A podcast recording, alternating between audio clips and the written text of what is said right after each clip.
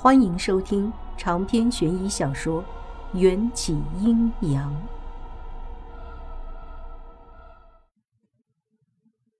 见到我，罗非目瞪口呆，半天才确定我是一个大活人。城市里的女人都被藏起来了，但昨天邪神又从外地抓了一批女学生，这里是禁区，上面人已经放弃了营救。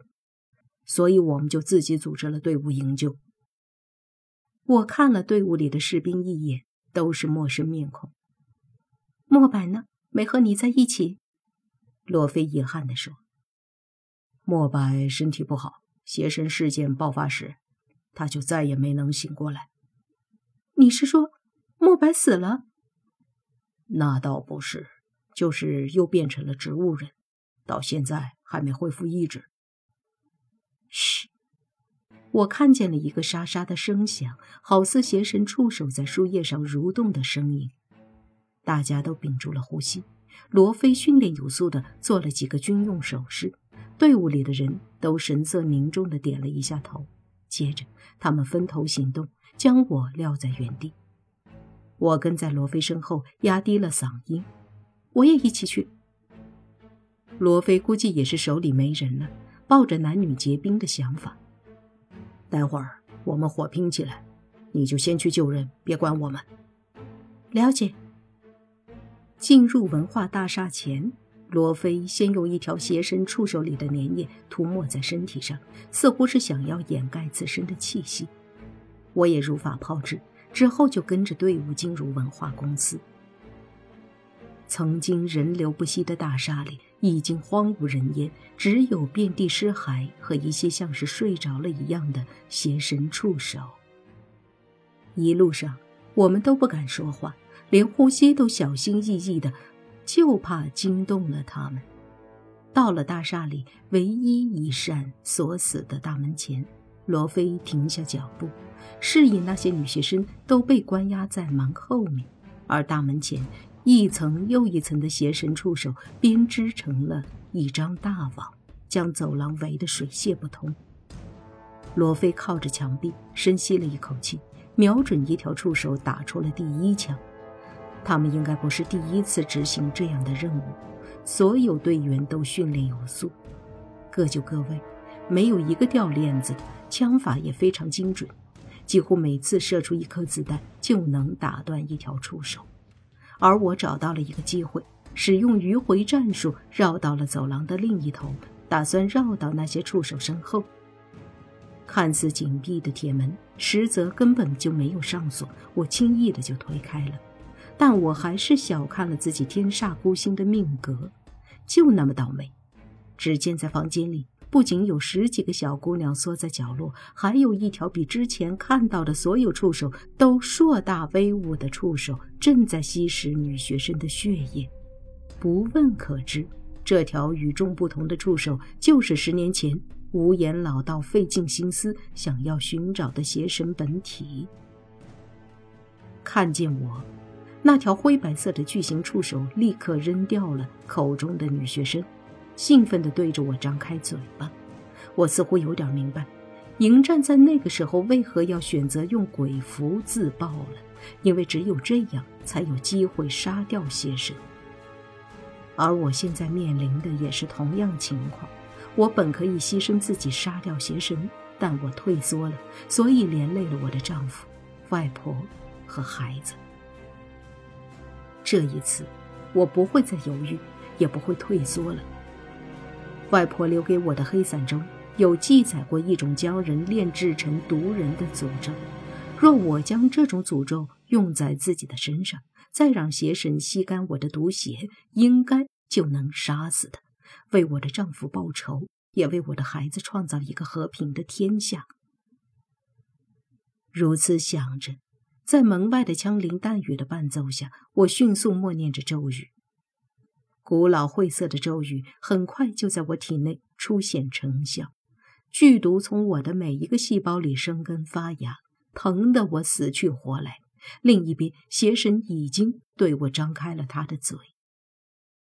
每个人都需要一个赎罪的机会，成为毒人在一分钟之内就会死去。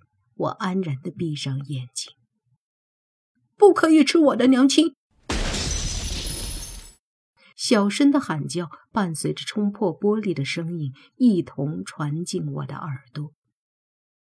他握着外婆留给我的黑伞，猛烈的抽打着邪神卷住我的触手。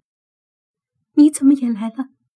娘亲不想让小生看见娘亲那么难看的死相，不过能将黑伞传给小生，倒也挺好的。小生的抽打让邪神放弃了吸收我的血的念头，可我已经剧毒入骨，连眼睛都快要睁不开了。就在我生命的最后一刻，我百般懊悔的看见邪神尖利的牙齿戳进了小生的脖子。我知道人死之后，灵魂会从肉体剥离，前往黄泉，却没想过，在我死亡的刹那，一切的时间都莫名的停止了。走廊里，罗非射出的子弹滞留在半空中，邪神咬住小生脖子的动作也像是被定格了一样，一直维持着我能看见的最后一幕。忽然，一个清瘦的人影低下头俯视我。王元宵，你还好吗？那张脸清澈的宛若溪流，琥珀色的眼睛带着某种似曾相识的笑意。你是莫白？莫白不是植物人吗？怎么又会出现在这里？我果然是要死了，已经出现幻觉了。朕一直借用了这个男人的身体。感受人世间的春夏秋冬和喜怒哀乐，但朕唯独不懂得什么是爱。莫白，你在说什么？莫白握住我的双手，手腕上那两只暗红色的珊瑚镯子碰撞在一起，发出悦耳的声音。你教会了朕爱的滋味，朕却没有看管好自己的孩子。让人间变得一团糟。王元宵，如你所说，每个人都需要一个赎罪的机会，你的救赎便是朕的救赎。这一次，你可要好好把握自己的命运。莫白说着。我手腕上的红珊瑚镯子爆发出猛烈的刺眼光线，光线吞噬了周围的一切，也吞噬了墨白的脸孔。时空仿佛被扭转了，眼前的景物开始倒退。那一刻，我反复看见墨白变成了四海之主，那个叫做易西的男人坐在花心之中，温柔地落下一滴泪，仿佛经历了一场奇妙的旅行。我被手腕上那对暗红色的珊瑚镯子拖进了一个陌生的地方。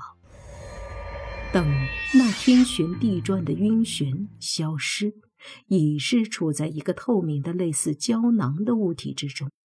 胶囊中没有空气，只灌满了并不太清澈的液体，几乎淹没了我的头顶。左右看了看，还有许多人被困在这样的胶囊里。这种感觉非常奇异，就好像新生儿在母亲的子宫里，没有空气却可以自由呼吸，也不会感受到饥饿。可我刚经历了濒死的境界，没有兴趣再被困在这样的透明胶囊里。四周没有人影，偶尔会有一两条鱼好奇地游过来和我大眼儿瞪小眼儿。我发现自己的指甲奇长，并且非常锋利，轻轻一划，就在胶囊上划出了一个破口，游了出来。我随意的蹬了几下水，发现自己的水性似乎也渐长了不少，轻易就从水底浮出了水面。水面上波涛汹涌，哗哗的水声对着我的正脸一波接着一波的打过来。奇怪的是，我在水中的位置一点都不受波涛的影响，就好像站在陆地上一样稳健。我用力掐了自己一下，痛，非常的痛。这说明我不是在做梦，也没有一命呜呼，我竟然还活着。这是一条宽阔的河流，长度无法判定，宽度至少有百来米。河岸边有一栋竹子搭建成的小屋子，除此之外看不见任何建筑，更别说那些高楼大厦。我想要游上岸看看，一个行色匆匆的人影就从河边的林子里跑出来，像是被什么人追逐着。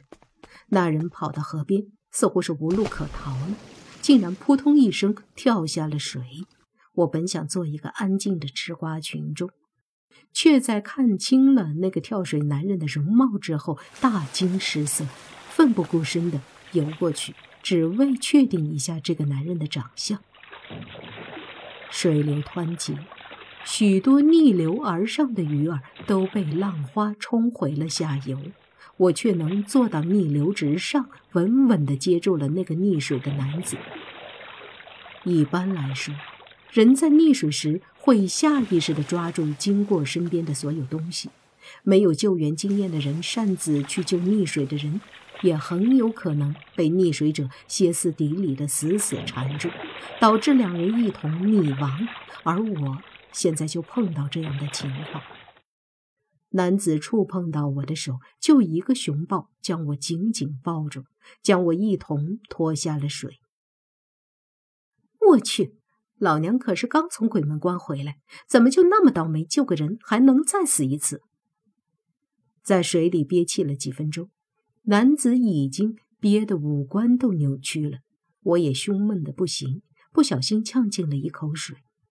可我并没有溺水，那些水流入我的口鼻之中，都变成了空气，就好像我变成了一尾在水中自由自在的鱼。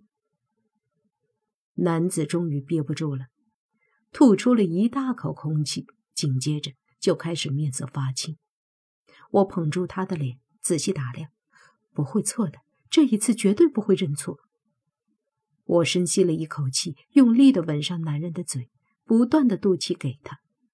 过了许久，男子才回过神，看见了我的样子之后，就像是见了鬼，一掌推开了我。可。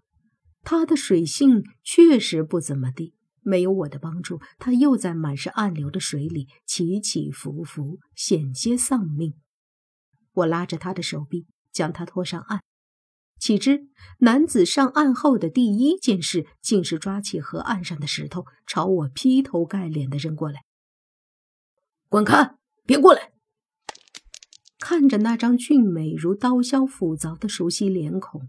我这段时间积累在心里的委屈，全都一股脑的宣泄出来，鼻子一酸，眼眶就红了，泪水跟断了线的珠子似的，扑簌簌的往下落。迎战，你发什么疯？被我叫了名字，迎战才停止了丢石头的动作，他狐疑的神情似乎从来都没见过我。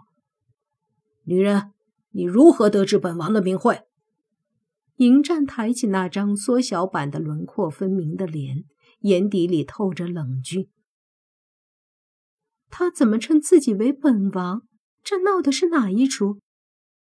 我不解的蹲下身，伸手去摸迎战的额头。不会是发烧了吧？奇怪，怎么鬼也会发烧的吗？啪！迎战沉着脸拍掉我的手，站起身。大胆，竟敢诅咒本王是鬼！我一下怔住了。刚才迎战的额头上居然是有体温的，而且比我的体温更高，脸颊红彤彤的，胸口仿佛还传来混乱的心跳声。再一看，眼前的迎战比我记忆里的迎战体型缩小了不止一圈，身高居然和我差不多。那张脸孔虽可称得上是……完美无缺，眼神也够冷峻，可无论他摆出何种神色，都透露着稚气未脱的违和感。我几乎石化的张大了嘴巴，渐渐意识到眼前的迎战居然是一个十二三岁的小孩子。本王问话，为何不回答？迎战傲慢的伸出修长的手指，扳起我的下巴。这个动作和我爱的那个迎战如出一辙，连眼角带着的细血都一模一样。长篇悬疑小说《缘起阴阳》本集结束，请关注主播又见菲儿，精彩继续。